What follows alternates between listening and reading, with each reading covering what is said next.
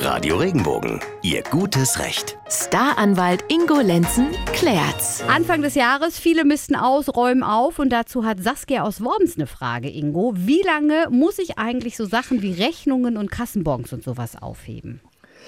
Also Private müssen das ja grundsätzlich mal nicht. Die müssen weder Rechnungen noch Kassenbons aufheben. Es sei denn, sie wollen eine Lohnsteuerjahreserklärung machen und benötigen das zum Nachweis. Jetzt hat das Finanzamt mittlerweile gesagt, der Lohnsteuerhilfeverein auch, man braucht eigentlich keine Belege mehr mit einzureichen. Aber falls es eine Überprüfung geben sollte, dann muss man das natürlich nachweisen können. Das heißt, so als grobe Richtung kann man sich mal Folgendes merken.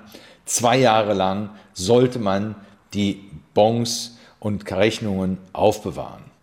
Wenn man Angst davor hat, dass man ein Verfahren an den Hals kriegt wegen Steuerhinterziehung, das sind ja natürlich die wenigsten von uns, dann sollte man die Unterlagen zehn Jahre aufbewahren. Also man kann sich merken, zwei Jahre für die Privaten.